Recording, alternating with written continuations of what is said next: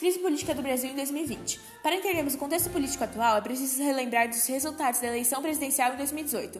O vencedor Jair Messias Bolsonaro foi eleito com pouco mais de 55% dos votos e Fernando Haddad teve quase 45%, dois candidatos de partidos distintos que dividem a opinião brasileira.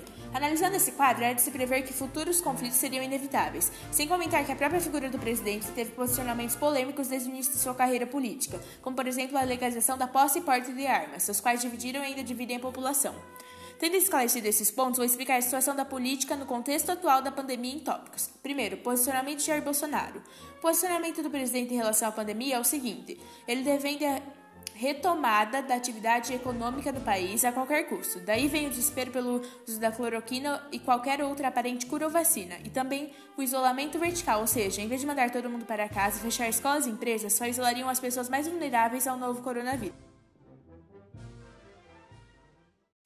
Razões alegadas por Sérgio Moro para deixar o governo. Bolsonaro e Sérgio já vêm tendo alguns pontos de discordância, como o decreto para a flexibilização da posse de armas, embates com respeito ao COAF, desapontamento por parte de Moro com o presidente por ele não ter afinado o discurso com o de Mandetta e outros pontos de atrito entre os dois políticos. Porém, a gota d'água para a saída se deu após a exoneração do diretor-geral da Polícia Federal, Maurício Valeixo, profissional da confiança do ex-juiz. De acordo com Moro, Bolsonaro queria interferir na Polícia Federal. O presidente queria ter alguma pessoa do contato pessoal dele, que ele pudesse colher informações, falou. E realmente não é o papel da Polícia Federal prestar esse tipo de informação. Além, ainda disse que Bolsonaro descumpriu o compromisso de que o ex-ministro da Justiça teria carta branca para fazer nomeações. Para Moro, a autonomia da PF é um valor fundamental que temos que preservar dentro de um Estado de Direito.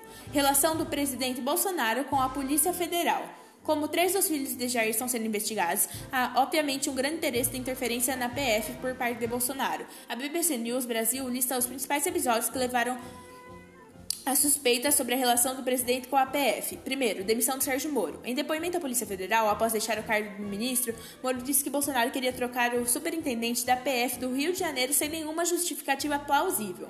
2. Nomeação de Alexandre Ramagem. Após a saída do Valeixo, Bolsonaro nomeou o delegado Alexandre Ramagem como diretor-geral da PF. Anteriormente, Ramagem foi responsável por chefiar a segurança da campanha de Bolsonaro após a facada sofrida pelo então candidato. Nesse período, aproximou-se da família do capitão reformado. 3. Entrevista de Paulo Marinho. Em 16 de maio, o empresário Paulo Marinho, um dos principais apoiadores da candidatura de Bolsonaro à presidência, disse em entrevista à Folha de São Paulo que Flávio Bolsonaro, primogênito do presidente, soube com antecedência de uma operação policial que atingiu membros de seu gabinete. Relação do presidente Bolsonaro com o Supremo Tribunal Federal. Ministros do Supremo Tribunal Federal, STF, duvidam da real disposição do presidente Jair Bolsonaro de pacificar a relação com o judiciário. Membros do STF, STF dizem receber bem os gestos do presidente, mas têm um pé atrás em relação a Bolsonaro diante de seu histórico.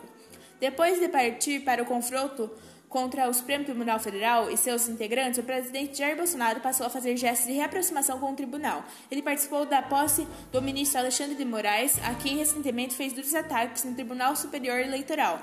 Decano do STF, relator do inquérito que investiga o presidente da República por suposta interferência política na Polícia Federal, Celso de Mello foi um dos principais alvos dos ataques de, de, Bolsonaro. O ministro do STF acabou em decisões recentes relembrando que o presidente da República não está acima das leis e tem de respeitar as decisões judiciais.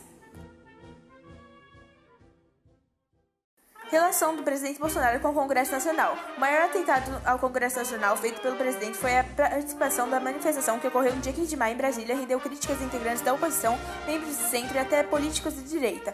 As contestações à postura do presidente motivaram por dois aspectos. O primeiro, por um suposto caráter antidemocrático das manifestações, já que parte dos participantes do evento defendia o fechamento do STF, Congresso Nacional e uma intervenção militar. E o segundo, por conta da pandemia do coronavírus. Ao ir à parte frontal do Palácio do Planalto, e apertar as mãos dos manifestantes, Bolsonaro contrariou as regras do Ministério da Saúde, que desestimulou eventos com grande público e contato pessoal. O feito notório do governo Bolsonaro foi a aprovação da reforma da Previdência no Congresso.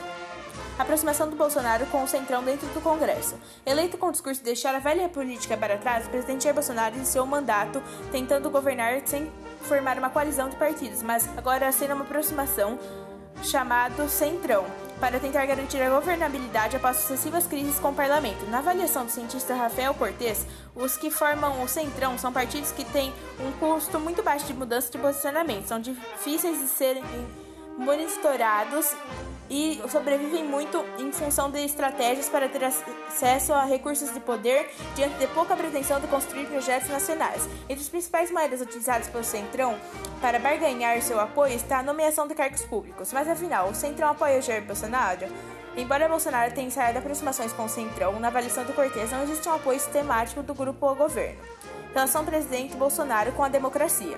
Oito dos 22 ministros de Bolsonaro são militares. A revista britânica The Economist publicou um artigo que debate o perigo de uma ruptura democrática no Brasil. Na opinião do colorista Michael Reid, especializado em América Latina, Jair Bolsonaro não tem força suficiente para orquestrar um golpe, mas a oposição brasileira tem razão de estar alerta. Reid cita o ministro do STF, Celso Mello, que em mensagem via WhatsApp diz que bolsonaristas odeiam a democracia e pretendem instaurar uma desprezível e abjeta ditadura. O ministro também comparou a situação brasileira atual a Alemanha nazista de Hitler. Apesar de tudo, não houve nenhuma condenação por violação da democracia contra Bolsonaro até o momento.